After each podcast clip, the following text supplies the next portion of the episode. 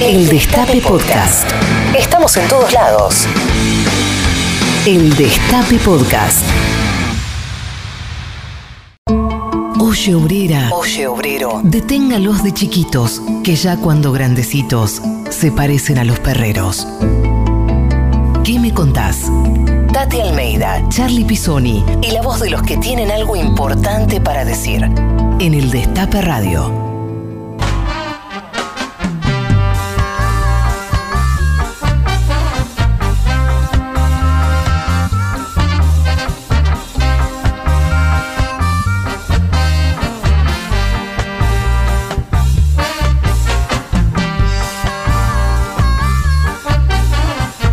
Buenos días a todas, buenos días a todos. Esto es ¿Qué me contás? Aquí estamos en el Destape Radio en este sábado 8 de mayo. Son las 16.06 aquí en Argentina, en la ciudad de Buenos Aires. Hace 16 grados. Yo soy Charlie Pisoni y este programa lo hacemos con una estrella, con una heroína, con nuestra querida Tati Almeida, que hoy está de festejo. Buenas tardes querida Tati Almeida. Está de festejo porque me parece que cumple años la hija de Tati, Fabiana. Así que me parece que están haciendo un asadito ahí con la familia.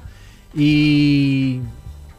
Y, ahí, en breve vamos a estar con Tati. Bueno, les cuento que hoy nos visita un grande, un grande, un grande, un grande, uno de los nuestros, aparte porque es uno de los nuestros, eso está bueno también, no solamente que sean grandes, sino que también es uno de los nuestros, el negro Dolina, uno de los nuestros como el Diego, uno de los nuestros como Cristina, uno de los nuestros como Capuzoto, son de los nuestros, así que aguante el negro Dolina, hoy va a estar con nosotros conversando. Ah, eh, eh, y también vamos a estar en este programa hablando sobre la situación de Colombia, vamos a estar en comunicación con la directora de Telesur, Patricia Villegas, va a estar hablando desde, eh, desde, bueno, desde Venezuela, ya está dirigiendo el canal Telesur en Venezuela, pero es colombiana, así que nos va a estar contando, Telesur está haciendo una, un informes especiales sobre la situación de Colombia, vamos a estar hablando sobre esta masacre que se está produciendo en el país hermano y, ojalá prontamente eh, amain esta situación porque la verdad las cifras que, están llegando son alarmantes y muy preocupantes. Este sábado, entonces, acompañanos en ¿Qué me contás? Eh, vamos a estar eh, hasta la una y media de la tarde aquí en El Destape Radio. Vamos a escuchar un poco de música, Juan. ¿Te parece? Homenajeando eh, el natalicio de nuestra querida Eva Perón.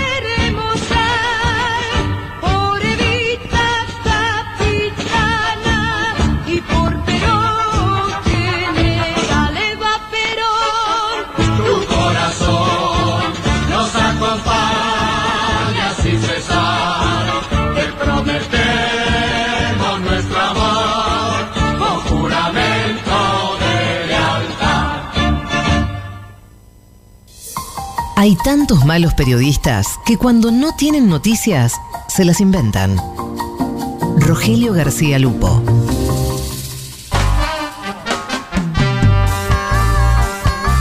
Seguimos. Seguimos en ¿Qué me contás? Aquí estamos. eh, ahora sí, estamos comunicados con nuestra estrella del programa, con nuestra queridísima Tati Almeida, que está de festejos ahí en un asado cumpleaños, ¿no es así? Tati, buenos días. ¿Qué tal chicos, queridos oyentes? Efectivamente, es el cumpleaños de mi nena, así que estamos acá, previo a un riquísimo asado. Bueno, ¿qué tal? Efectivamente, como todos los sábados, en el destape, a las 12 del mediodía, estamos con nuestro programa ¿Qué me contás? ¿Verdad, Charlie? Así es, Tati, estás de festejo. ¿Qué, qué, qué están haciendo ahí? Contanos. Eh, bueno, por eso, yo no, yo, yo ahora estoy con ustedes, pero van a preparar un rico asadito. Qué ¿eh? rico. ¿Qué te gusta? ¿Qué parte te gusta de, de la carne? ¿Cuál es el...? Mira, me gusta mucho la costilla y ¿sabes Mm. qué? Me encanta comerla con la mano, sacarle bien todo el cuerito, todo, todo. Buenísimo. Es Buenísimo. un placer, es un placer. No, con tenedor y cuchillo al principio, pero después qué rico, ¿viste? Sacarle todo el cuerito. Más rico que comer asado con la mano, ¿no? Como, como el pollo. como el pollo, así es, como el pollo. Bueno, Tati, ya lo anunciábamos antes que hoy teníamos un gran invitado que va a ser el negro Dolina, que en un ratito vamos a estar comunicándonos con él. Exactamente, exactamente, que será muy bienvenido. Sí. Alejandro Dolina. Sí, sí, así es. Y bueno, hoy también tenemos consigna referida al negro Dolina. Eh, podés comunicarte eh, a nuestras redes, a nuestro, al WhatsApp de la radio. Eh, buen día, Anabela González. Buen día, ¿cómo va? Hola, hola, ¿cómo ¿Qué andan? tal? ¿Qué tal? Bueno, sí, tenemos consigna eh, y queremos que nos respondas o que nos digas cuál es el mejor recuerdo que tenés con Dolina o de Dolina. Eh, y si participas eh, con la consigna, participas del sorteo. Hay un sorteo de un bolsón de la UTT de verduras y frutas agroecológicas. Buenísimo. 11 25 bueno. 80 93 60, el WhatsApp de la radio, las redes. En arroba Destape, que me contás. Arroba que me contás en Instagram, Twitter. Ahí participás. ¿Qué, re- qué recuerdos tenés del negro? ¿Qué mejores recuerdos tenés vos, Tati?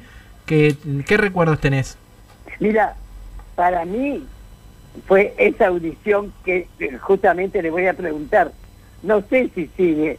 La venganza será terrible. Sí, claro qué que sí. maravilla, Claro que qué sí. maravilla, ¿verdad? Sí, sí, sí, maravilla. A mí también me traen recuerdos de eso porque lo he ido a ver al Tortoni cuando tenía 17, 18 años ahí haciendo la cola a, la- a las 12 de la noche, una cola por Avenida de Mayo. Nos Exacto. cagamos de frío, entramos ahí y nos quedamos hasta las 3 de la mañana, después de vuelta en Bondi, llegaba a las 4 a mi casa, pero contento porque había visto al negro Dolina en vivo. Eh, como le ha pasado a muchos también, ¿no? Acompañando eh, la- la- las noches de- de- de muchos y muchas argentinas. Tal cual, tal cual. Bueno, sí. te- ya está. eh, a ver, ¿tenemos el entrevistado ya? Sí, está el entrevistado. Eh, está entrevistado en línea y le déjame presentarlo porque él nació un 20 de mayo de 1944 en Morse, provincia de Buenos Aires. Tuvo dos hijos, Martín y Alejandro. Es escritor, músico, conductor de radio y de televisión y también actor, pero principalmente reconocido por sus obras literarias. Muchos argentinos y argentinas, como decíamos, se van a dormir con él hace más de 30 años, porque si cambiás de dial, la venganza será terrible. El invitado de hoy es...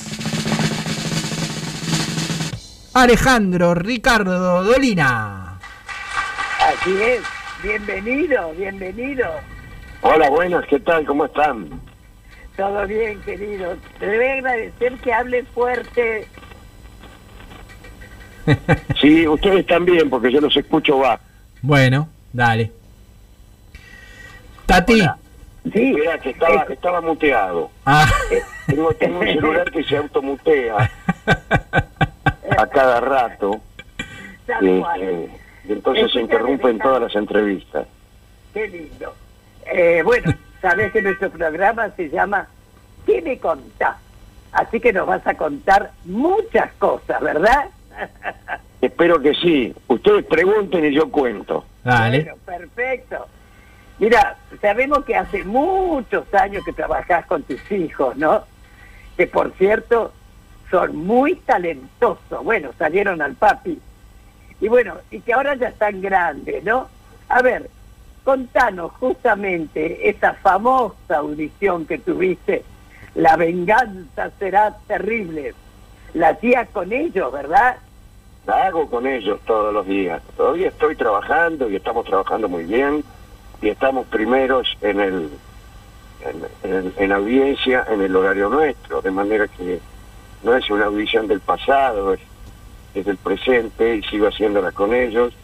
Ellos cantan y junto con Manuel Moreira forman un trío eh, al que nos agregamos nosotros con Gillespie, que es un gran músico, y yo que hago lo que puedo, así que eh, solemos hacer un, un lindo quinteto cuando tenemos una eh, cuando cuando tenemos la posibilidad de juntarnos bien no ahora en la pandemia trabajamos por Zoom cada uno en su casa y ahí ya se hace un poco más difícil aunque todavía seguimos haciendo bastante música Mm.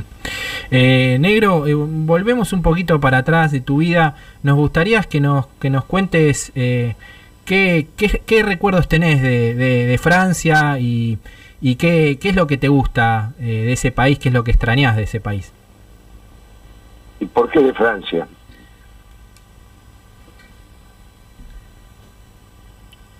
hola Hola, hola. sí pregunto por qué de Francia específicamente Te preguntábamos justamente este, de Francia. Y yo he ido alguna vez como turista, pero no, no, no tengo... ¿Te autoexiliaste allí? No, no, no, no. ¿No es así? No, yo, yo no estuve exiliado nunca, no. Yo estuve de paseo alguna vez, este, hice un viaje que fue largo, que estuve en España, principalmente en España. Bien. Estuve también en Francia, pero eh, Italia yo no, no, no tengo un vínculo especial con, con Francia. ¿no? Entendíamos que te habías como te habías como eh, autoexiliado en Europa en un momento. No, me fui a pasear, me fui a Europa, este, porque me fui. Había quedado sin trabajo aquí, tenía algunos problemas y me fui de mochilero. Eso no es el exilio, el exilio es otra cosa. Yo me fui de mochilero a encontrarme con unos amigos que estaban allí y estuvimos por toda Europa en un momento de, de mi juventud. ¿Y después viviste Pero- allí, en Francia? ¿Estuviste viviendo?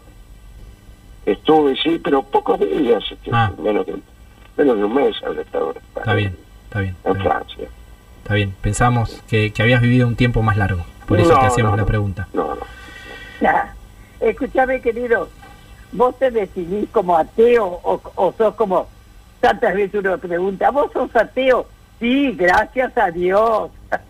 O escúchame, o hay, hay en algo que te gustaría creer, aunque no puedas, ¿viste? Aunque no puedas. Sí, a ver, es. ¿qué me contás? Eso es una, una especie de, de tragedia, ¿no? Uno eh, desearía que la vida tuviera sentido. Y, Mm. y en, en realidad, si uno no puede creer eso, si uno no puede creer en Dios, si uno no puede creer en nuestra supervivencia después de la muerte, la vida mucho sentido no tiene. Somos Exacto. Entonces uno empieza a tratar de encontrarle sentido en el poco tiempo que estamos aquí y trata de encontrar sentido en nosotros, en la relación que podemos tener y ve también no solo que, que la vida tiene poco sentido, sino que es trágica, la condición es trágica y que a nuestro alrededor hay gente que sufre, que la pasa mal. Entonces tratamos de, de, ayudar, de encontrar sentido en lo colectivo, en las relaciones con nuestros hijos, en las relaciones de amor, en las relaciones con, compañeros, en el arte, en la, en la lectura, en la comprensión o en la aparente comprensión de lo que es el mundo. Pero a mí me gusta, sería mucho más fácil creer. Entonces uno ahí sí tiene todas las respuestas. Si uno se porta bien va al cielo y somos todos felices para siempre. Claro. Pero yo hago fuerza por eso, pero no tengo suerte, ¿no? No, no lo he encontrado a Dios. Pascal decía que había tres clases de hombres. Los que buscaban a Dios y lo encontraban, los que lo buscaban pero no lo encontraban, y después estaban los que ni lo buscaban ni lo encontraban. Yo pertenezco a la segunda categoría. Yo lo busco pero no lo encuentro. Es bravo. Muy buena. Eh, Negro, eh, ¿con qué personalidad de la historia te hubiese gustado compartir una noche de billar? No, de- no, no, yo no lo pienso así, no, no, no, no sucede eso, así como no creo, tampoco creo en, en, en esos encuentros anacrónicos, que uno se encuentra con figuras del pasado. Eh, yo, yo prefiero encontrarme con, con la gente que sí, que está y que existe. Desde luego yo podría contestar este, grandes Exacto. escritores o, o estadistas o, o Perón o cosas así, pero la vida no es así. Y no hay charlas tampoco. O sea, a lo mejor una, una, una conversación con, con Evita, suponete que estamos recordándola. Y era Evita un personaje para conversar, era un personaje para que yo me encuentre con ella en un café y le pregunte cosas supuestamente inteligentes, no. Evita era un personaje de acción, era un personaje que vivió en su tiempo e hizo en su tiempo. ¿Qué sé yo? Si una charla con Napoleón sería interesante, no lo sé. Hay que ver si sabía jugar al billar también. Sí, no, no. Escúchame, ¿cómo fue la experiencia de trabajar con Diego? A ver, contanos, por favor. Nosotros hicimos una película, este, una película muy mala, ¿no? Entre otras cosas porque tuvo que suspenderse la película, porque no sé qué, qué pasó con Diego, y entonces la terminaron como pudieron. Ponerle que tenían la película hecha hasta la mitad, y Diego se fue, y entonces todas las, las partes de Diego, que era la, mayor, la mayoría, lo que faltaba, que era más de la mitad, bueno, tuvo que inventarse de nuevo. Y quedó una película que no se entiende mucho. Mm, Este, era una lástima porque tenía una gran inversión la película. Claro. Y, y yo lo, lo, lo que recuerdo es que mientras la estábamos haciendo, ellos la estaban pensando. Y, siempre creí que las películas tenían que estar pensadas desde el principio. Eh, a mí me contaron un argumento y yo pensé que ya tenían todo un guion, y entonces acepté, pero después, a medida que, íbamos haciendo la película, yo me di cuenta que el guion lo iban escribiendo a medida que nos lo daban, entonces no lo tenía muy claro, pero igual me divertí mucho este, trabajando con Diego, que resultó ser un, un buen compañero, una persona muy, muy divertida, y además descubrí algunas cosas de él que yo no sabía, por ejemplo, que cantaba maravillosamente bien, cantaba Ajá. muy bien, cantaba muy bien. Un, un- un- un día yo, yo estaba pe- pensando en ese momento un- una especie de programa que hicimos después. No, la opereta estaba pensando. Yo estaba pensando en la opereta. Y, y él se ofreció para cantar. Mira, Y, y me acuerdo en medio de un descampado muy grande en Punta del Este, él me cantó enterito Tomo y Obligo. Y, y era un tipo afinado. Bueno, después eh, él alguna vez lo hicieron cantar por televisión. Tenía tempo, tenía afinación. Pero yo, yo lo vi ahí pero este tipo canta fenómeno. Sí. Así eh, que lo pasamos muy muy bien. Fue el imagino. invierno, estábamos en Punta del Este en invierno, hacía un frío que nos moríamos. Y, Mm. y paseábamos de noche con una camioneta que él tenía por Punta del Este. Y no había nada abierto. Y hacíamos siempre el mismo comentario. decía, Está fracasando la temporada. Mira, qué bueno. ¿Cómo se lo extraña el Diego? Eh, eh, Alejandro, eh, aquí los invitados eligen la música. Hoy un sábado soleado, ¿te gustaría escuchar algo en particular? Para Lo que ustedes digan está bien. Bueno, vamos a escuchar un, un poquito de tango, pero tango hecho por, por una banda de rock. A ver si, si te gusta Ajá. Gira Gira, ¿te parece? Bueno, claro. Dale, y después seguimos con la entrevista.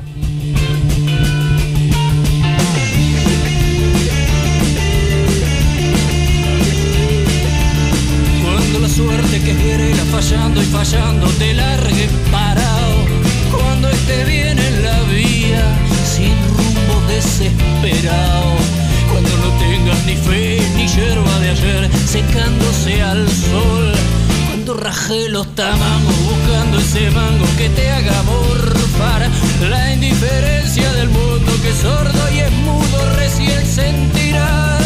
Verás que todo es mentira, verás que nada es amor, que al mundo nada le importa. Llera, llera, aunque te quiebre la vida, aunque te muerda un dolor,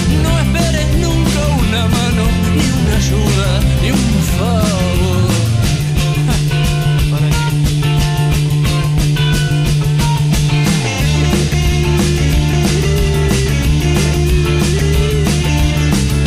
Enseca las pilas de todos los timbres que vos apretás, buscando un pecho fraterno para morir abrazado. Cuando te dejen tirado después de cinchar lo mismo que. Cuando manches que a tu lado se prueban la ropa que vas a dejar, te acordará de este otario que un día cansado se puso a ladrar. Verás que todo es mentira, verás que nada es amor, que al mundo nada le importa. Llera, llera, aunque te quiebre la vida, aunque te muerda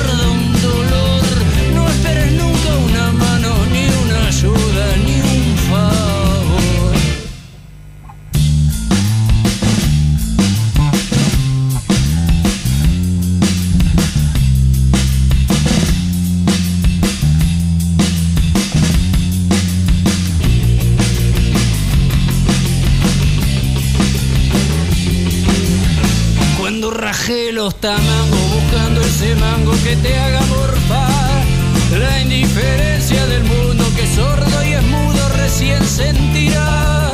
Verás que todo es mentira, verás que nada es amor Que al mundo nada le importa, llera, llera Aunque te quiebre la vida,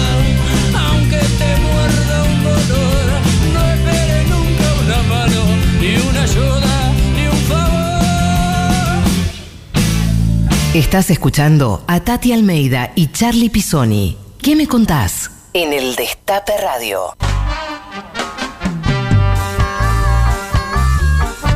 Seguimos aquí en el Destape Radio 11 25 80 93 60. Mensajes para el negro de Olina. A ver. cuando eh, le respondió a los que decían que todos los políticos son iguales, diciendo para el que no sabe leer, todos los libros son iguales. Con Dolina muchos recuerdos, muchísimos recuerdos, pero hay uno fundamental, escucharlo por Radio El Mundo con mi mamá hace muchos años cuando yo vivía en Flores, ahora vivo en el Bolsón, en Demasiado tarde para lágrimas. Ahí empecé a descubrir a Dolina, al que después fui a ver a varios teatros, a radios, al Tortoni, a lugares distintos en mis viajes a Buenos Aires de visita y ahora a veces lo sigo disfrutando desde acá, desde el Bolsón. Este, le soy un poquito infiel al destape y me voy a otra radio para escucharlo. Silvia, del Bolsón. Hola gente, ¿qué me contás? Este, un saludo a Tati y a todo el equipo ahí. Eh, de Dolina, me hizo reír mucho con, el, con las reglas de eh, la escondida. Muy bueno. Ahí en el programa que tiene a la noche. Soy Julio de Ituzaingó y recuerdo la época cuando estaba Dolina y interpretaba al maestro Washington Tacuarembó, que hacía sombras chinescas por radio. ¿Cómo nos reíamos con mi esposa? Éramos recién casados. Y mis recuerdos vienen desde esa época. Muchos mensajes, muchos mensajes para Alejandro Dolina, es una persona muy querida, ¿no, Tati? Sí, sí, realmente, qué simpático todo lo que le dicen. Y bueno, pero ha ganado este negro querido, ¿no? Bueno, volvamos entonces a ¿qué le contás? Escuchame Alejandro, en la pieza Condolina, ese unipersonal que tenés por el y reflexionaste sobre la incomunicación, ¿no? Y la soledad en estos tiempos, Dios mío, tiempos de pandemia, ¿no? Ahora, ¿te hizo un poco más solitario todo esto que estamos pasando, atravesando? Sí, sí, en lo, en lo individual, aquí. En lo individual uno puede decir que está solo y que le pasan cosas. Mira, hay un aviso por ahí, hay un aviso publicitario. Está hecho con la mejor intención del mundo, pero que revela cómo es a veces egoísta la condición humana hay una serie de personas que aparecen. Y creo que la pregunta es, ¿qué es lo que estás, eh, qué es lo que más extrañas durante esta época de pandemia? Y entonces aparece uno y dice, bueno, yo lo que extraño es a mis amigos. El otro, yo lo que extraño es visitar a mis familiares. El otro, yo lo que extraño es el deporte. El otro, yo lo que extraño es pasear por la ciudad, que me gusta. No hay uno solo, no hay uno solo que extrañe una cosa que le pase a los otros. Están todos hablando de sí mismos. Extraño pasear yo, hmm. extraño conectarme yo. Hmm. Y no dicen lo principal, que es a mí lo que me duele de la pandemia es que haya otra gente que esté sufriendo, que se esté muriendo. Son todos autorreferenciales. Entonces, si bien es cierto, Tati, que yo me siento solo, y que por ahí es cierto que hay algunas cosas que a mí me gustaba hacer, yo todavía jugaba la pelota, me gustaba, bueno, no, no puedo hacerlo. Este, no puedo hacer funciones de teatro, por ejemplo, y el trabajo, si bien lo conservo, se me dificulta. Pero no es eso lo que a mí me importa. Yo lo estoy pasando relativamente bien. Al lado de eso, la gente que se enferma, que se muere o que pierde su trabajo, esos tipos sí que la están pasando mal. Entonces, ¿qué voy a hacer yo quejarme como un gil de que, ay, no me dejan, hay controles en la calle, no dejan que yo vaya a divertirme a, bailar eh, la conga carnal. Bueno, flaco, qué sé yo. Eso no es nada. Eso no es nada. además, cuando uno hace razonamientos que corresponden a épocas normales, en épocas que no son normales, es porque está loco. Exacto. Es porque está loco. Si vos crees que tenés derecho a hacer los mismos reclamos que hacías cuando no había pandemia, algo te falla en el mate. Algo te falla en el mate. Mm. Es cierto es que algunas libertades las tenés que resignar, pero porque es una, circunstancia extraordinaria. Imaginemos, Tati, un, un, bombardeo durante la Segunda Guerra Mundial, ¿cierto? Mm. Entonces, vienen los alemanes a bombardear Londres. Y hay un tipo que está allí y le dice, el señor tiene que ir al refugio. No, mire, dice, yo no voy a ir al refugio, porque eh, yo voy a hacer valer mi libertad y me voy a, a pasear por Piccadilly eh, a, ver si saludo a alguna señorita. Bueno, no, flaco, no se puede, porque son circunstancias extraordinarias.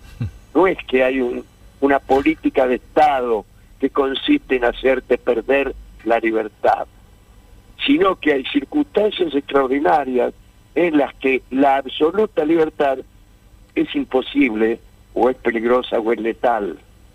Eso hay que comprenderlo. Cualquiera que piense dos minutos eh, se puede dar cuenta de eso. Sin embargo, hay que soportar debates acerca de ese mundo. De manera que sí que me siento solo, pero me las aguanto, ¿qué voy a hacer? Es lógico. Está bien, otros están peor, justamente, ¿no? Ujú. Sí, muy claro. Eh, ahora, hablando de pandemia, eh, ¿cómo, es el, ¿cómo ves el amor en estos tiempos? Aparte, en estos tiempos donde hay de redes, de redes sociales, ¿no? Donde se han modificado muchas situaciones relacionadas con el amor. Mira, el amor está demasiado virtual para mi gusto. Es decir, hacer hacer conquistas por sin vernos, sin, sin frecuentarnos, la ausencia es terrible para el amor, es lo contrario. El amor es siempre presencial. En ese sentido, eh, amores no presenciales eh, son, son solamente pura añoranza, pura, puro, puro recuerdo. Ahí sí que también extraño el, el- el amor verdadero que se te la presencia. Está perjudicado el amor, claro. Claro que te toque, al que le tocó, está la novia en su casa, eh, bueno, fenómeno, pero cuando se da esa circunstancia de tener que eh, sostener un amor, eh, viéndonos poco o no viéndonos, bueno, o viéndonos por época, se hace difícil y supongo yo que, que muchos amores se, se habrán se habrán cortado en esta época. Bueno, justamente hablando de amor, en fin, dentro de la onda esta, ¿cuál es la cita perfecta con una mujer para Alejandro Dolina? ¿Qué me contás? La cita perfecta es cuando es con, con la mujer indicada, con la mujer que uno ama. Es decir, las circunstancias de la cita no importan nada. Importa que uno esté enamorado. Y cuando estás enamorado, qué sé yo, un helado en la heladería de la esquina eh, está bien. Y si no hay amor, por más que vayamos a Francia, como, como decíamos al principio, que vayamos al mejor restaurante de París, este, no, no es tan bueno como el helado con, con la chica indicada, con la chica de la cual uno está enamorado, ¿no? El amor, yo creo, yo soy medio petrarquista en, e- en ese sentido. Petrarca creía que el amor operaba milagros. Y yo creo que también, que si hay, yo que soy descreyente, si hay algo parecido a un milagro en este mundo, es, es el amor, ¿no? Qué romántico. todo lo relacionado con el amor. El amor, su víspera, su, su realización, su consumación, las, las maravillas que ocurren en el cuerpo y en el alma cuando uno está enamorado, son lo más parecidito a un milagro que tenemos en, en el mundo. Qué lindo, qué lindo. Sos muy romántico, ¿eh? No vaya a creer, no. Sí, que lo sos. No te das cuenta. No Ya vaya a creer que sos, siempre, ¿eh? no. Eh, Alejandro, te queremos hacer escuchar un audio eh, y que nos digas a ver qué, qué opinas de, dale. de este momento. a ver. Creo que no pasa un día en el cual no seamos muy felices y muy desdichados. Supongo que ese es el sentido del Ulises de Joyce. Claro, Ulises de Joyce abarca 24 horas y para Joyce, en esas 24 horas, cabe esencialmente todo lo que le ocurre a Ulises en su retorno a Ítaca. Sí, ese es el sentido del Ulises, el hecho de, la, que, de que en breve tiempo está, está encerrada este, toda la esta odisea, y eso nos pasa a, a todos cada día. Claro, Jorge. sí. Hola. Sí, sí, sí. es, es una idea eh, muy muy de Borges, ¿no? Este, lo estamos escuchando a él diciéndolo. Eh, la idea de la concentración de toda una vida en un espacio o en un tiempo reducido. En, el- en este caso él cita al Ulises, ¿no? Donde como él dice todo pasa de un solo día. Y él empieza diciendo que él mismo puede ser en un día el más feliz y el más desdichado de los hombres. Pero también el, mismo Borges, en, en otros relatos y en otras, en otras, eh, en otros artículos, ha- ha puesto esta idea. Me viene a la cabeza ahora el Aleph, que era un punto en el cual se concentraban todas las cosas del universo. Así que es una idea muy, muy borgiana, el de la totalidad, el todo en un espacio reducido. La eternidad en un día, eh, el universo en un punto. Alejandro, vos sos un tipo muy talentoso, dominás muchas artes, o sea, tenés muchas habilidades. Ahora, dentro de esas habilidades, digamos, ¿cuál te hubiese querido tener que no se te dio? A ver, alguna habilidad que no se te dio. Muchas no se me dieron. En realidad, yo soy, yo soy un, un escritor de cuentos que, que a veces canta y nada más. Y nada más. Ojalá hubiera tenido más, más destrezas, ¿no? Eh, me hubiera gustado mucho bailar bien. Y bailo cada tanto, me bailo unos tanguitos, pero más o menos. Este, dibujo mal. Este, pero bueno, pero más bien que extrañar las que no tengo, me gusta agradecer las pocas que tengo. Que, que son que son unos dones no, no, no, no demasiado perfilados tampoco, no vaya a creer, pero que a mí me hacen muy, muy feliz, que yo pueda relacionarme con la música, que pueda tocar con amigos, esa, esa metáfora de la amistad tan linda que es el, tocar música en grupo, ¿no? En hacer algo eh, artístico con, con los demás. Eso ya te hermana, te, te hace amigo del que está tocando con vos. Y poder vivir esa experiencia para mí es una alegría extraordinaria. Y yo he, he tenido la suerte de vivirla incluso con mis hijos, que son músicos y que, que tocan conmigo, que me dan esa felicidad, ¿no? De poder hacer música junto con ellos. Muy bien, hab- hab- hablando de, de música, vamos a escuchar un poco de música y después eh, seguimos con la última parte de la entrevista, ¿te parece? Eh, sabemos que te gusta la música cuyana, así que elegimos un tema Sí, de, claro. de Tito Francia, Samba Azul. Sí, sí. ¿Tito Francia? Sí. Sí, bueno, las más extraordinarias guitarras, de las más extraordinarias guitarras que, que ha habido en la Argentina, sí, sí. Bueno, eligió bien la producción. Vamos a escuchar Samba Azul, dale. Sí, muy bueno.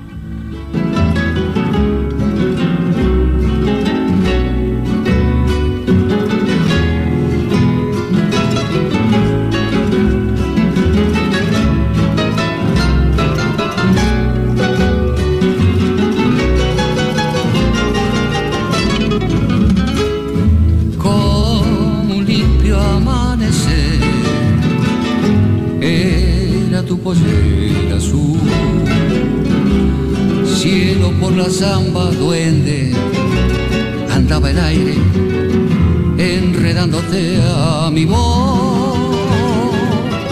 Mientras mi guitarra buscaba en el alba, copla que cantara nuestro amor siempre te recordaré tu paisaje azul, sombra que no olvido, silueta del río, vestida de trigo y luz. Cómo se dormía la tarde en tu pelo, como un sueño inmensamente azul. La noche te vio bailar, azul en los ojos del rocío, a donde iriga el viento, que tu voz quedó conmigo. Luna, copla, ribaroma, valle azul de samba, dulce región de mi soledad.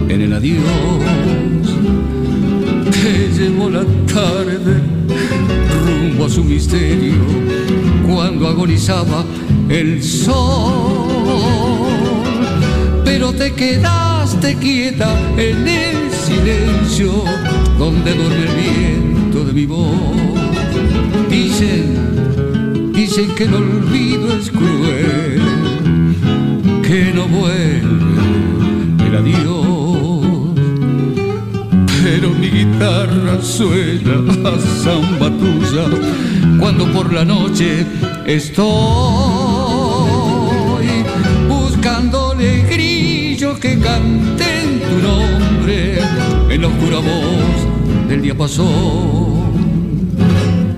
La noche te vio bailar azul, azul en los ojos del rocío. A donde iría el conmigo. Luna con la arriba aroma, valle azul de samba, dulce región de mi soledad.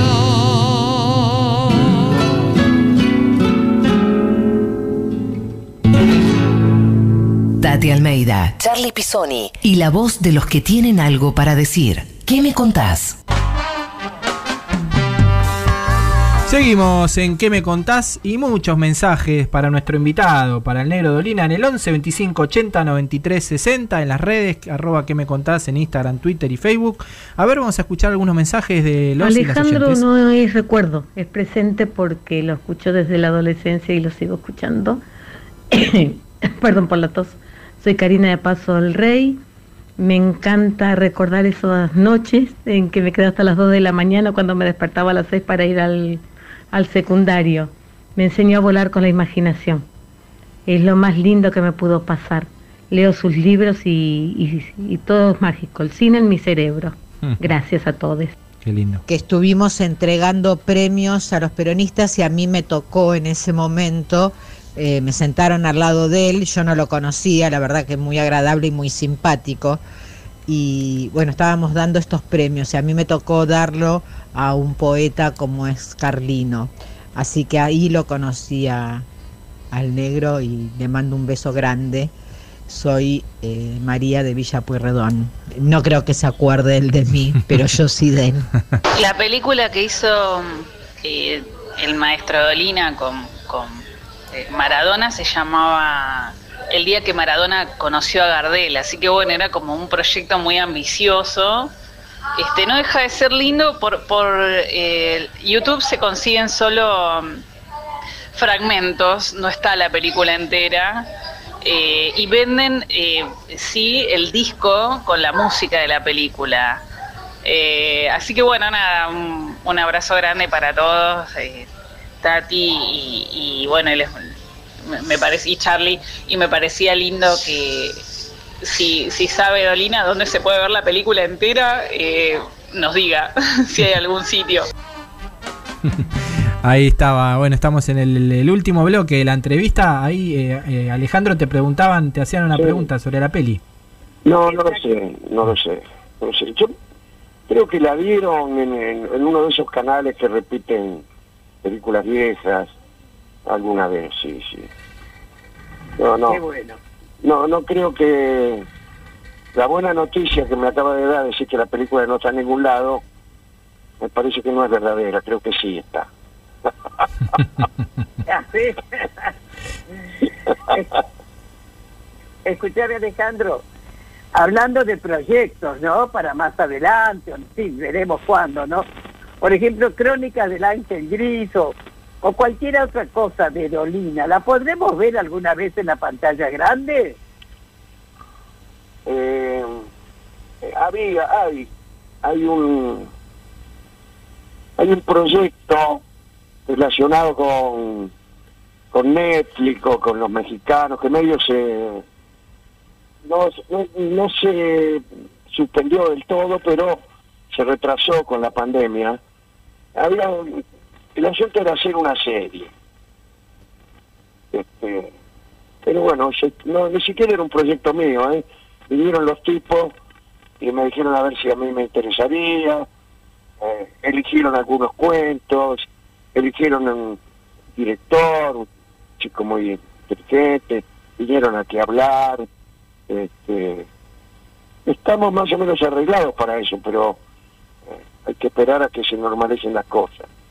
Sería en este caso no por la pantalla grande, sino por la pantalla chica de la televisión, pero bajo el formato de cine ya.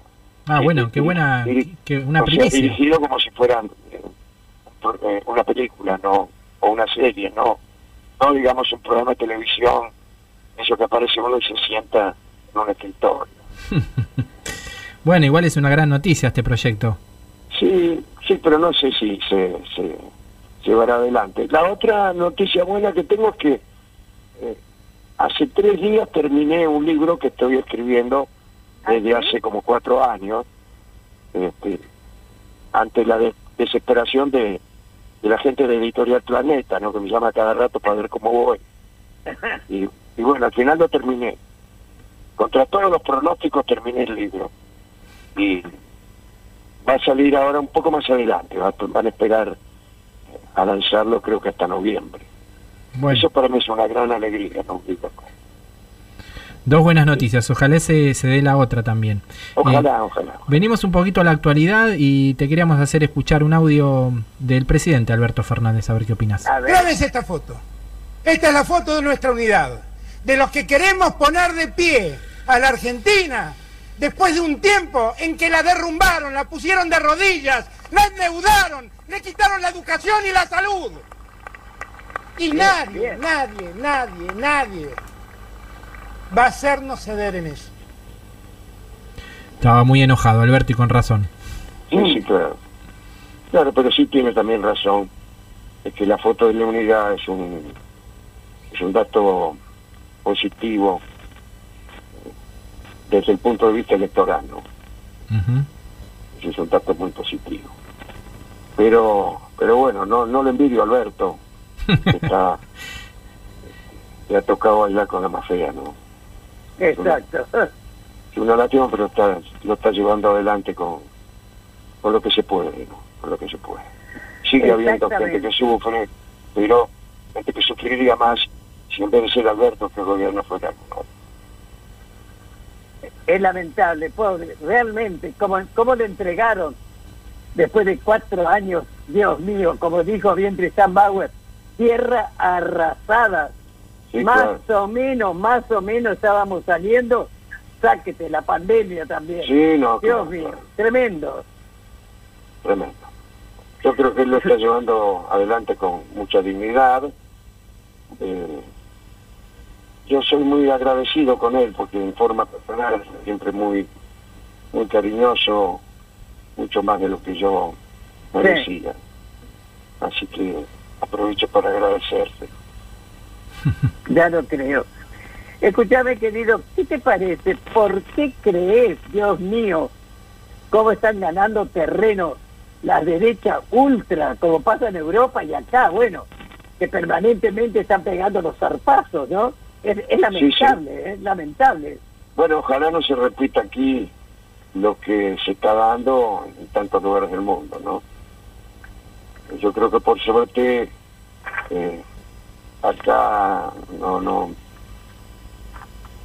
no lo van a lograr con tanta facilidad. Pero No. evidentemente que es un peligro y yo estoy Exacto. con vos, Tati, estoy con vos, Tati, en que el mundo está muy retrógrado.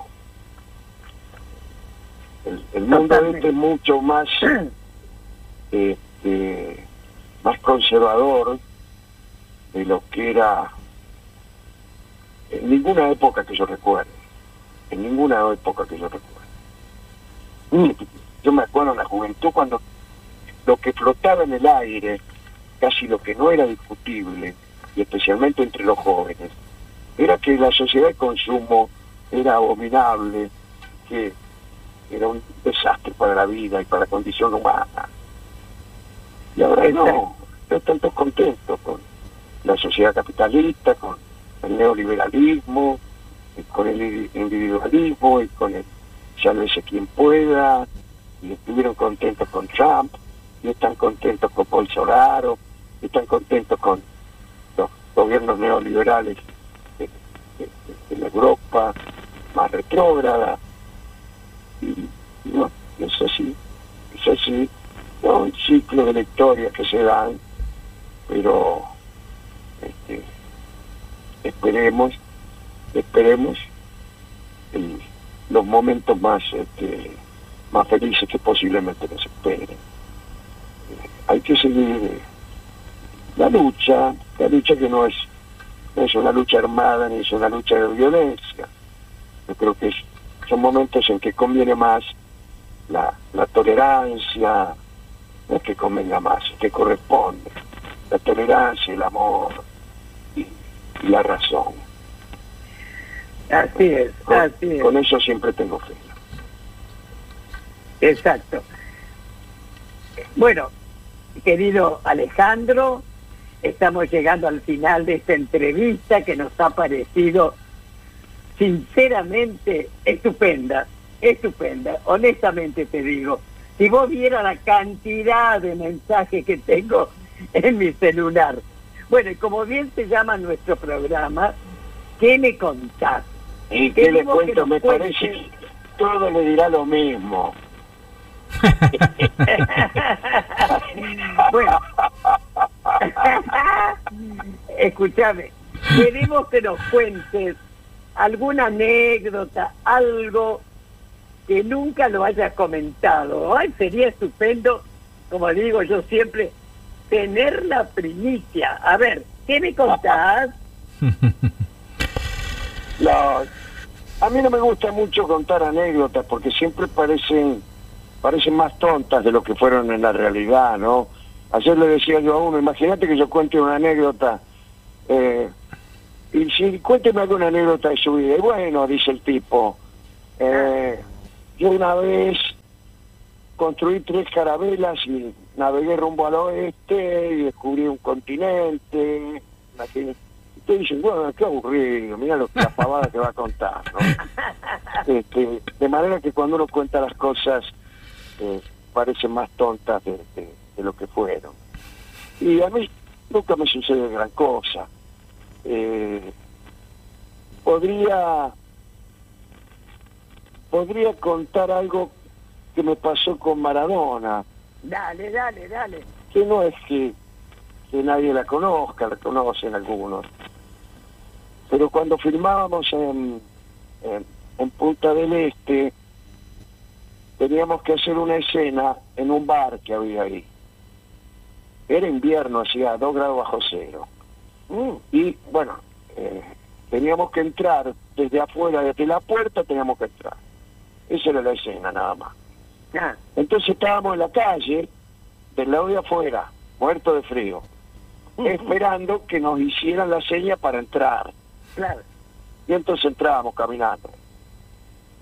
Bueno, le hicimos una vez, salió mal, no sé qué, la luz de no sé qué, vamos de nuevo, otra vez afuera, ¿no? Esperando, esperando. Mientras que estábamos afuera, adentro preparaban detalles de último momento, o sea que estábamos largos minutos ahí afuera hasta que no nos llamaban. Bueno, me hacen la seña, otra vez entramos, otra vez mal, otra vez lo mismo, y así varias veces. Y en una vez estábamos ahí afuera muertos de frío, y Diego me mira y me lo dice, me lo dice en serio. ¿eh? Che, dice, ¿y si nos vamos a la mierda?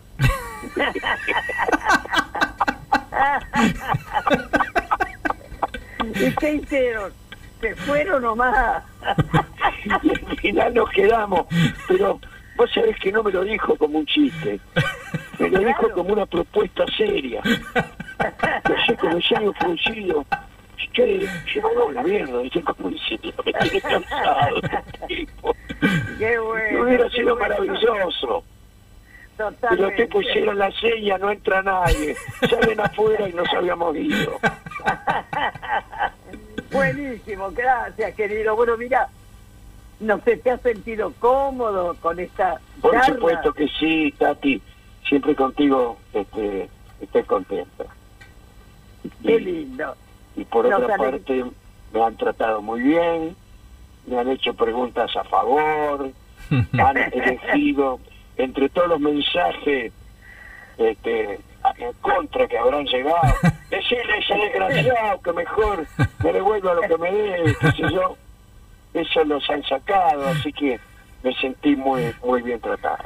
Bueno, me alegro muchísimo y gracias por habernos acompañado, que tengas un lindo fin de semana y sigo sosteniendo, sos un romántico. Chau, chau. Chao, ojalá que nos veamos. A Sí, ti ¿por qué no? A, a- a tu compañero, un gran abrazo y ojalá que nos veamos en, en tiempos un poco más eh, hospitalarios.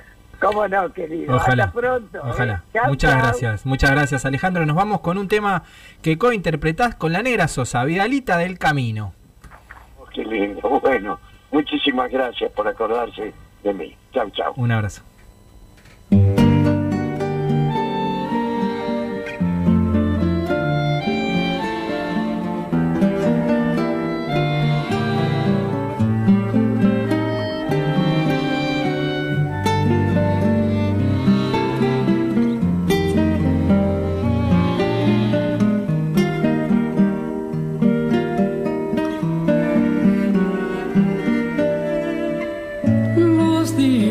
Que vienen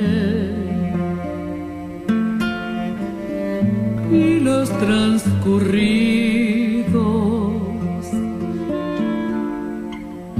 viven en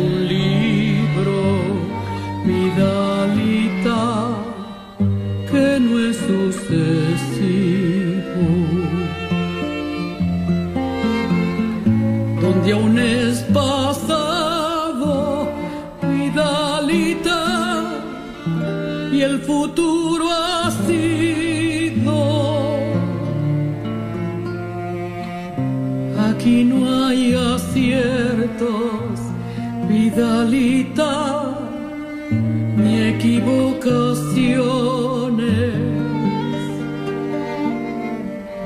malas compañías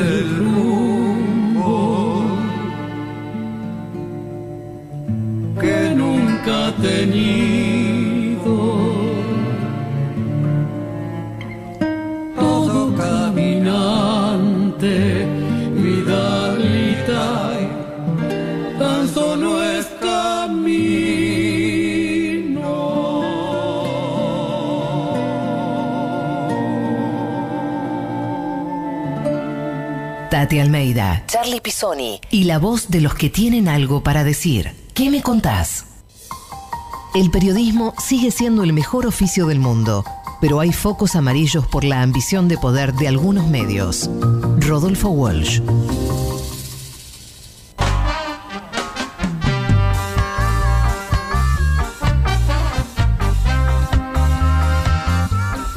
Seguimos en ¿Qué me contás? Muchos mensajes para Alejandro Dolina. Vamos a escuchar algunos. Dolina es un genio. Yo tengo 13 años y lo escucho acá, en Gleu. Y es un grosso. Lo fui a ver ah, cuando estaba gratis, que una, un día que fue gratis. Eh, hoy voy a comer pizza, así que estoy feliz. Y además, estoy feliz porque le mando un audio a Dolina. Qué grande. Hola, Oscar de Loma del Mirador. Negro, lo que me costó el amor de Laura. Por favor, impresionante. Abrazo enorme. Hasta la victoria. Lo conocí al negro Dolina en Radio Rivadavia con Guillermo Stronati en Demasiado Tarde para Lágrimas, allá por el año 83-84 si no me equivoco. Y desde ahí hasta la fecha con Gillespie Barton y el trío sin nombre sigo fiel a, a mi querido amigo el negro Dolina. Abrazo grande, Carlito de Luján. ¿Sabes qué le me parece más impresionante, Tati? Que el programa del negro, eh, este, La venganza será terrible, siga siendo el programa más escuchado de la, de la radiofonía la- en, en- en su bloque, el bloque de la noche, ¿no? De 0 a, a 12 de la noche, es el programa más escuchado de la radio. Eh, Totalmente. porque sostener un éxito así tanto tiempo no es para nada fácil y, y él lo sigue haciendo durante más de 30 años. Sí, se te va la voz, Charlie. No, eso te decía, que, que me, me extraña mucho que, que siga manteniendo el éxito de su programa eh, Totalmente. durante totalmente. tanto tiempo, sostenido en el tiempo. Eh, Es que, es que fue estupendo. Bueno, Charlie, bueno chicos, escuchen. Yo había pensado quedarme hasta el final Sí. del programa, pero ¿sabes qué? Mira, recién entró una de mis nietas con una carita, ¿viste? Así que yo sé que me van a comprender sí. ustedes, los oyentes, y es un día, como les dije, muy especial.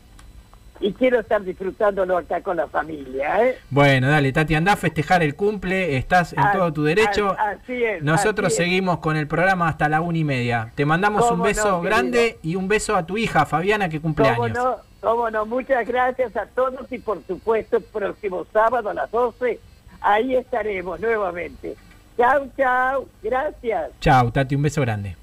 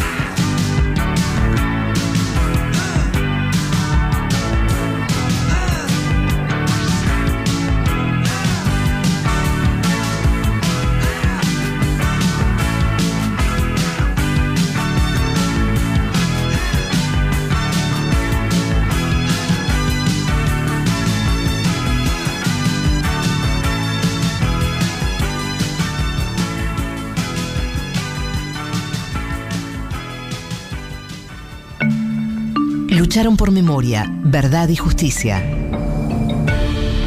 ¿En qué me contás? Les rendimos homenaje con voz propia. Y en este bloque de homenajes con voz propia, hoy queremos homenajear a Haroldo Conti, porque Haroldo Conti nació un 25 de mayo de 1925 en Chacabuco. Él fue vendedor ambulante y fundó la unidad básica del Partido Peronista en su pueblo natal. Trabajó como maestro en General Pirán y más tarde comenzó a estudiar filosofía en la Universidad de Buenos Aires. También fue escritor, por lo que fue reconocido con el premio Casa de las Américas por su novela Mascaró el cazador americano. En el 55 se casó con Dora Magdalena Campos, con quien tuvo a sus hijos Alejandra y Marcelo. En esos años escribió diferentes novelas, piezas teatrales y otros géneros por los cuales recibió distintos premios. Luego de un viaje a Cuba en 1971 comenzó a militar en el PRT en la Argentina. En 1973, ya separado de su esposa, comenzó una relación con Marta Skavak, con la que tuvo a su hijo Ernesto.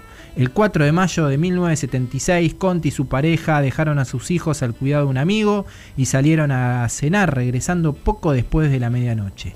Al llegar se encontraron con un um, operativo del batallón 601 del ejército que los estaba esperando. Según testimonio, fueron golpeados, interrogados durante varias horas el lugar, su casa, fue saqueada y destruida. Testimonios de sobrevivientes indicaron que en algún momento pasó por el centro clandestino de detención El Vesubio y al día de hoy Haroldo Conti se encuentra desaparecido. En realidad empecé a escribir de bastante, no joven, sino chico directamente. Escribí una serie de obras de teatros, humorísticas, por supuesto, ya que reconozco esa paternidad.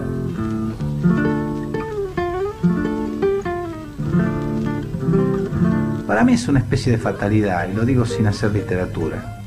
No me siento especialmente feliz cuando escribo, me cuesta escribir, me cuesta bárbaramente. Yo creo que para mí es una sustitución de la aventura a veces. ¿Cómo no puedo viajar? ¿Cómo no puedo trepar una montaña? ¿Cómo no puedo navegar? Bueno, todo eso lo hago a través de la literatura.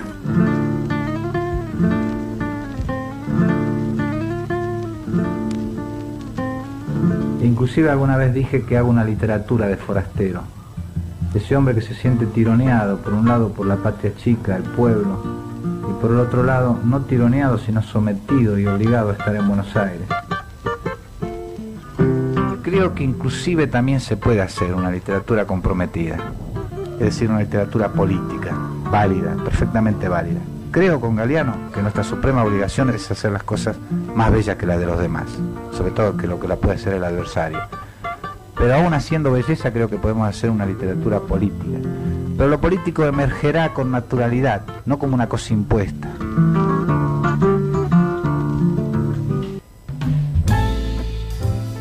Vaya nuestro homenaje a Haroldo Conti, gran escritor, gran militante que dentro de poco va a cumplirse otro aniversario de su natalicio y seguimos eh, preguntándole a los genocidas dónde está el cuerpo de Haroldo Conti.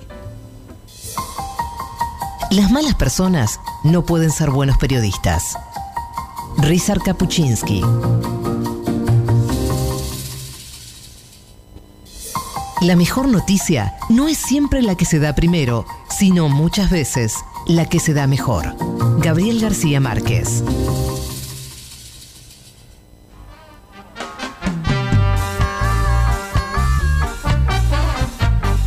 Bueno, seguimos en ¿Qué me contás? Y como anunciábamos al principio del programa, eh, tenemos, estamos en comunicación con Patricia Villegas Marín, ella es periodista colombiana, es presidenta de Telesur, la señal que nos informa contra la desinformación que hay en América Latina y queríamos charlar con ella eh, sobre la situación eh, en Colombia. Eh, buenas tardes, Patricia. Charlie Pisoni te saluda. Hola Charlie, muy buenas tardes para ti, buenas tardes para todos y todas que siguen tu programa. Muchas gracias por el interés sobre la situación de Colombia. Y bueno, aquí estoy para que charlemos un poco sobre lo que está pasando y también digamos cuáles son como los antecedentes de esto que estamos viviendo desde ya hace 11 días en, el país. Justamente, hoy se cumple el día 11 del paro nacional en Colombia.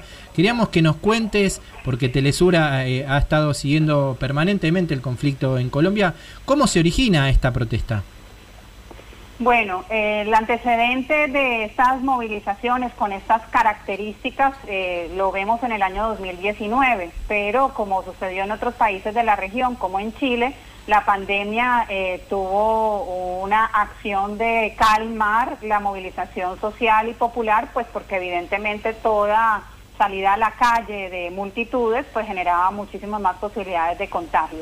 Pero es la propia pandemia la, la que también termina por develar, por revelar, por desnudar, permíteme esa imagen, la inequidad de, de Colombia.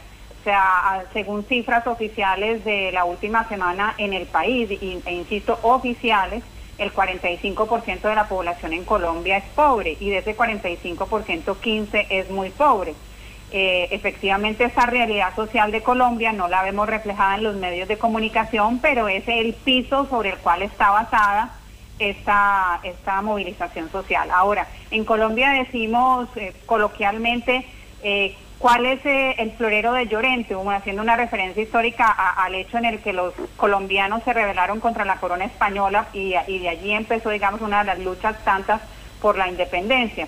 El florero de Llorente en esta oportunidad fue el anuncio del gobierno de Iván Duque de hacer una reforma tributaria que al contrario de, de la Argentina, por ejemplo, y de, de Bolivia, por poner dos eh, ejemplos en América Latina, eh, la reforma buscaba grabar mucho más a los sectores medios, Ujú. grababa alimentos de la canasta familiar, grababa mucho más la gasolina y no había impuestos importantes para eh, los eh, capitales financieros y para los muy ricos en el país. Eh, nada más empezó a conocerse en detalle esa propuesta del gobierno de Iván Duque, se activaron, digamos, todas las, la- las alarmas. Uy, qué lástima. Ahí se nos cortó. Estábamos hablando con Patricia Villegas Marín. Ella es la directora de Telesur.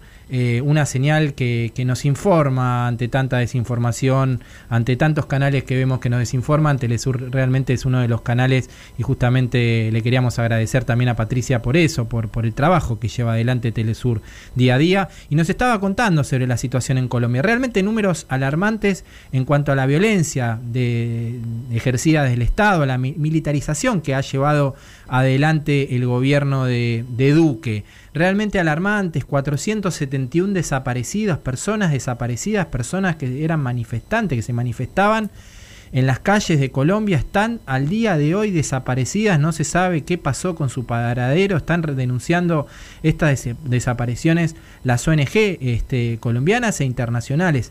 37 muertos, 37 muertos en 10 días de protestas denuncias por torturas, denuncias por violencia sexual, casi un millón, un millar, perdón, casi un millar de heridos, casi mil personas heridas por las protestas. Ahora sí, estamos de vuelta en conexión con vos, Patricia, ¿nos escuchás? Sí, sí, los Sí. escucho. Eh, y bueno, contaba Charlie que se activaron las alarmas rojas y eso hizo que se organizara eh, la convocatoria para el paro nacional, que como hemos dicho lleva 11 días.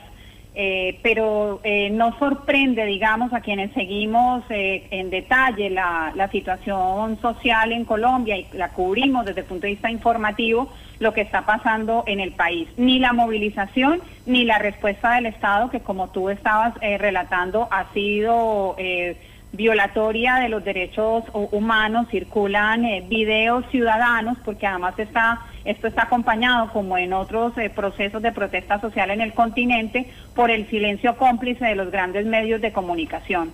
Entonces, eh, lo que tenemos es una cifra de desaparecidos que según la mesa de desaparición del país, que congrega más de 20 organizaciones, podría llegar a 471 personas en 10 días de protesta, porque las cifras fueron entregadas ayer. Tenemos eh, más de 30 personas muertas en el marco de las protestas y como tú decías, pues eh, violencia sexual y, malos eh, tratos, heridas que la gente probablemente no, no perdió la vida, pero, pero, pero que está mal herida. También eh, los policías y militares han disparado a los ojos de los manifestantes Y lo que estamos viendo de manera muy preocupante hace aproximadamente tres jornadas es la aparición de civiles armados que disparan contra los manifestantes fundamentalmente en horas de la noche. Esto ha sucedido de manera muy importante en la ciudad de Pereira, que es una ciudad en el eje cafetero colombiano, la zona donde se produce el café, y en la ciudad de Cali, que ha congregado, digamos, en la mayor represión por parte de las fuerzas del, del Estado y ha puesto el mayor número de víctimas.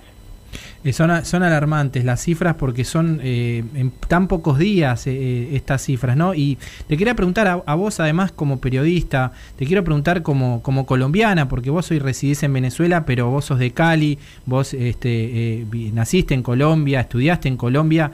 Eh, ¿Cómo estás viviendo este proceso, no? Porque eh, me imagino que quizás en un momento eh, eh, intuiste que podía haber alguna noticia eh, positiva hacia la pacificación en Colombia, con, con el proceso de, paz y demás, pero eh, realmente eh, eh, lo que vemos es todo lo contrario.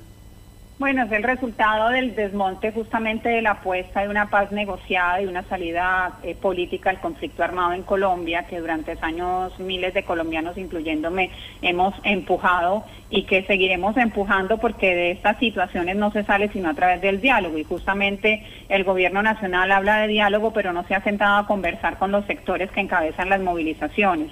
Eh, supuestamente esa reunión tendrá lugar el lunes y hay que estar muy pendiente de las, de las conclusiones. Pero sí, desde el punto de vista personal, eh, pues ha sido muy intenso. Eh, yo, por supuesto, tenía una ilusión muy grande con la firma de- de- del acuerdo. Eh, te confieso que, que- esas jornadas, digamos, de las firmas del acuerdo, pues no- me conmovieron profundamente. Eh, cada colombiano, incluyéndome, tiene una cicatriz, una herida de la guerra, o sea, son muchísimos años de conflicto. Y es muy difícil que tú consigas una historia de cualquiera de nosotros en los que no tenga algo que contar acerca de, la violencia. Y por supuesto yo también tengo eh, una herida de la guerra, y pero he aprendido, la vida me ha enseñado el caminar, que no hay ninguna otra opción para superar los conflictos que no sea el diálogo y por eso soy, digamos, una defensora ultranza de, de eso y hago un periodismo para, para la convivencia, para la integración, porque, porque hace parte de mi estructura fundamental de pensamiento y de sentimiento. Ujú, muy bien. Pero en los últimos años, con el desmonte de- del acuerdo de paz y, y- y la regresión que hemos tenido en el país de la violencia, nosotros eh, contamos, Charlie, a este año, solo a este año, 60 líderes sociales muertos en el país. Claro. Hay eh, una matazón a cuentagotas en todo el territorio colombiano. Hay cifras también escandalosas de combatientes muertos. Las masacres son, digamos, las noticias con las que se desayunan los colombianos todos los días, pero de alguna manera esa violencia, eh, como es cotidiana, es permanente, ah, se había invisibilizado o los colombianos habían aprendido de alguna manera a vivir con ella. Eso, eh, la ilusión de no tener eso en nuestra vida había venido de la mano del acuerdo eh, de, de paz con el desmonte de esto a, través del triunfo de, del uribismo en cabeza del actual presidente colombiano Iván Duque, pues estamos nuevamente regresando, haciendo como un déjà vu, una vuelta atrás de los peores años de la violencia en el país. Y lo que estamos viendo ahora, digamos, eh, la gran diferencia es que antes la gente podía hacer de cuenta, y hago énfasis en esa expresión, que la guerra no la tocaba, porque la guerra ha sido, digamos, en los territorios, en la ruralidad, en el barrio, en el margen. Y ahora tenemos tiroteos en las eh, avenidas principales de, las ciudades, tenemos bloques y cortes de ruta por todo el país, hay desabastecimiento en, las ciudades, los jóvenes populares colombianos que no encuentran una opción clara de futuro eh, y que están eh, en buena parte son las cifras de desempleados y subempleados en el país, están en las calles exigiendo un lugar dentro de esa sociedad. Entonces estamos ante una situación extremadamente compleja desde el punto de vista social, porque además en Colombia es un país armado. Históricamente el Estado tiene vínculos con los paramilitares y es la forma como ha enfrentado cualquier tipo de protesta social. Así que la situación eh, es en extremo delicada y por eso eh, colombianos y colombianas, más allá de sus responsabilidades, en el mundo están protestando. Ahora mismo hay una movilización grandísima en París.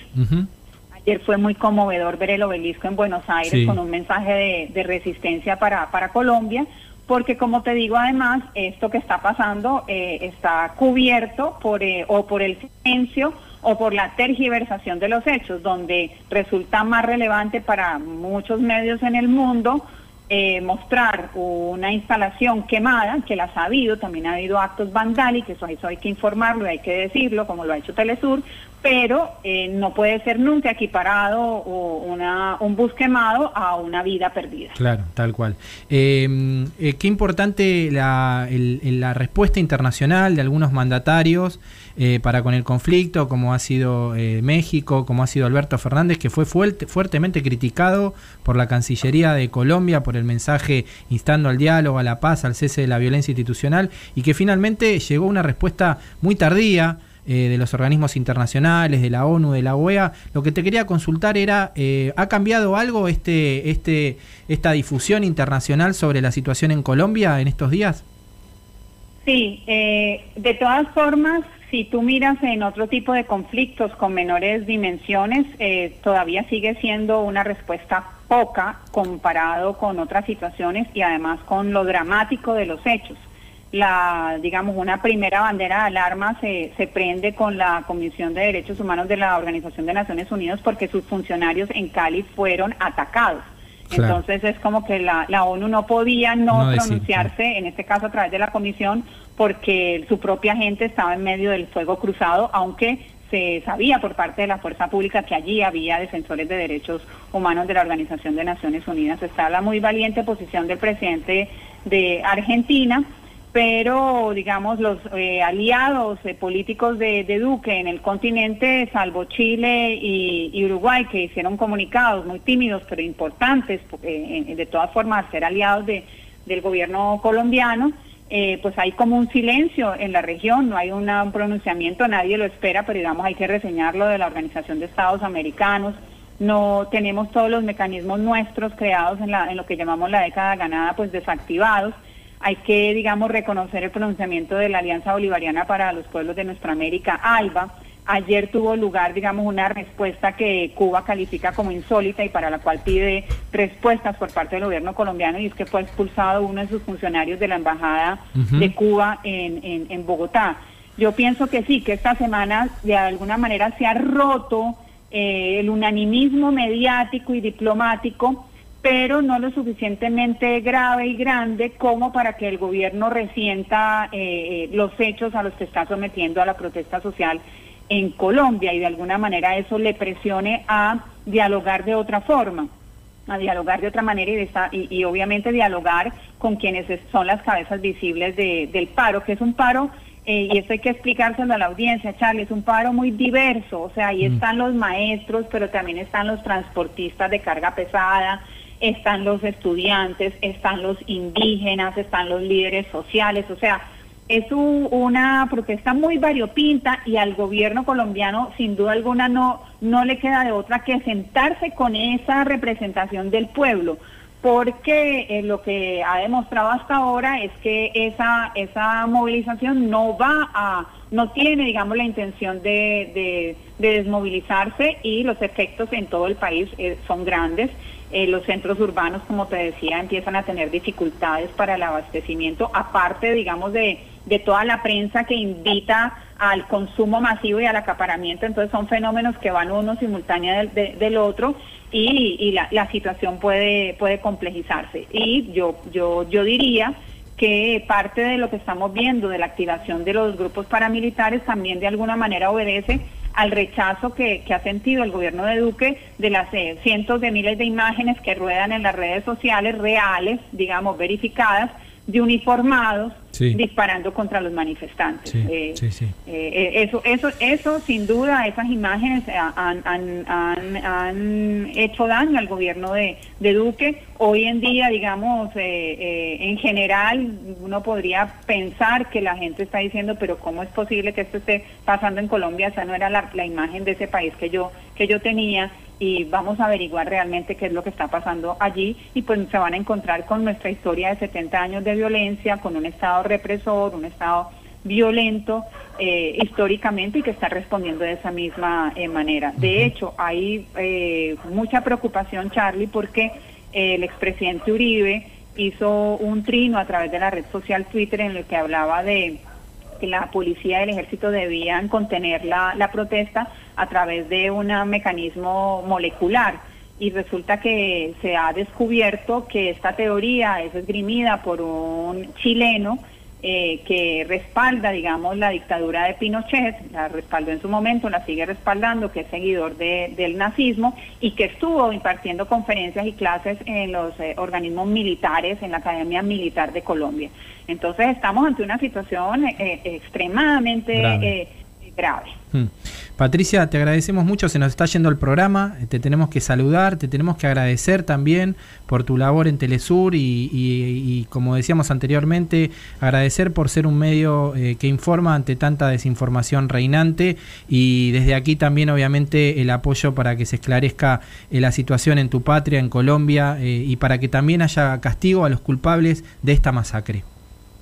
Un abrazo para ti como siempre, todo mi amor, todo mi cariño y aquí estamos, aquí seguimos y nos seguimos encontrando a través de las pantallas de Telesur. Un abrazote. Muchas gracias, un saludo grande para vos. Era Patricia Villegas Marín, directora de Telesur.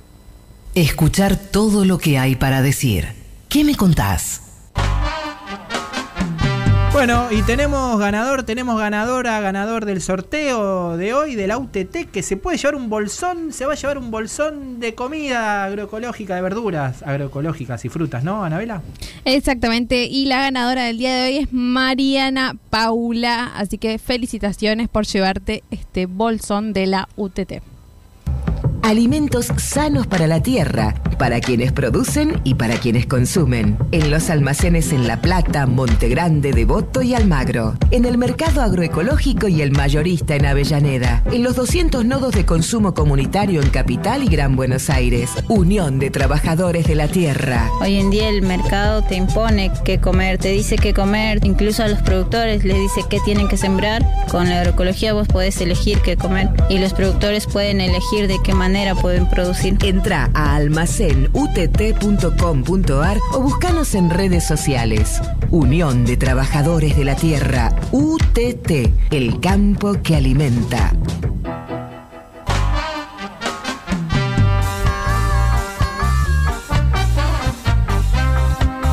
Bueno, ya nos estamos yendo aquí, último bloque, despedida de ¿Qué me contás? Agradecerle a la producción, a Juan Tomala, Anabela González, Belén Nazar, Caro Ávila, Caro Ortiz, Lalo Recanatini que hicieron este gran programa con el Negro Dolina. Pero antes, queríamos saludar aquí a Nico Esquivel, que viene ahora, se viene cápsula nuevamente. Lo escucho, cápsula. Este, lo escucho. Me parece muy interesante el programa. Conozco muchas cosas nuevas del país. Qué bueno. de la- Contanos a ver qué, qué tenés preparado para hoy. Bueno, primero y principal, buenas tardes. Y segundo, preguntarte, ¿tenés un lugar de cabecera para comer choripanes en la ciudad de Buenos Aires?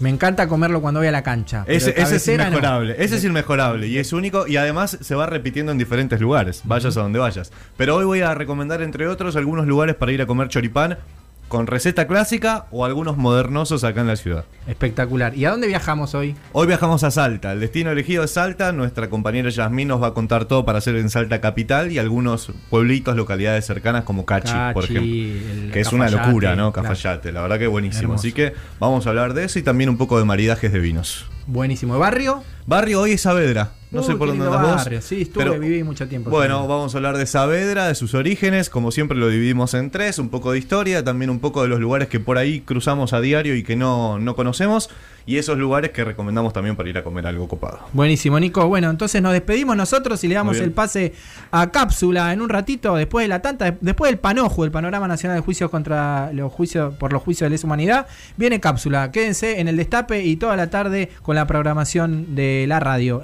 aquí en el 107.3. Panoju. Panorama Federal de Juicios a los Genocidas. Panoju. Panorama Federal Semanal. Panoju 91, semana del 3 al 7 de mayo. Novedades. Salta. Luis de Bois, quien integró la plana mayor del destacamento de exploración y caballería blindada 141 del ejército, fue procesado por el homicidio de Graciela Beatriz Juárez y la detención ilegal de su madre, Victoria Antonia Juárez. Ciudad Autónoma de Buenos Aires. Vesubio 3. La Fiscalía pidió ante el Tribunal Oral Federal número 4 la ampliación de las acusaciones en el juicio a seis exmiembros del Servicio Penitenciario Federal y dos exmilitares por delitos sexuales en 34 hechos, 200 secuestros coactivos, 191 casos de tortura y 24 homicidios. Neuquén. La escuelita 7. La Fiscalía amplió la acusación ante el Tribunal Oral Federal número 1 por delitos sexuales contra 12 de los 15 acusados en el juicio. Esto pasó. Siguieron las audiencias de modo virtual desde San Martín, La Plata, Neuquén, Mendoza, Ciudad Autónoma de Buenos Aires, Rosario, Bahía Blanca, Santa Rosa, San Rafael, Jujuy y Mar del Plata. Muy bien, con esto damos por terminada la audiencia. Esto fue Panoju, Panorama Federal de Juicios a los Genocidas. Una realización de Hijos Capital y La Imposible. www.laimposible.org.ar Hablar, escuchar, decir. ¿Qué me contás? Tati Almeida y Charlie Pisoni vuelven la próxima semana para darle voz a quienes tienen algo importante para decir. Escúchanos donde sea, cuando quieras. El Destape Podcast.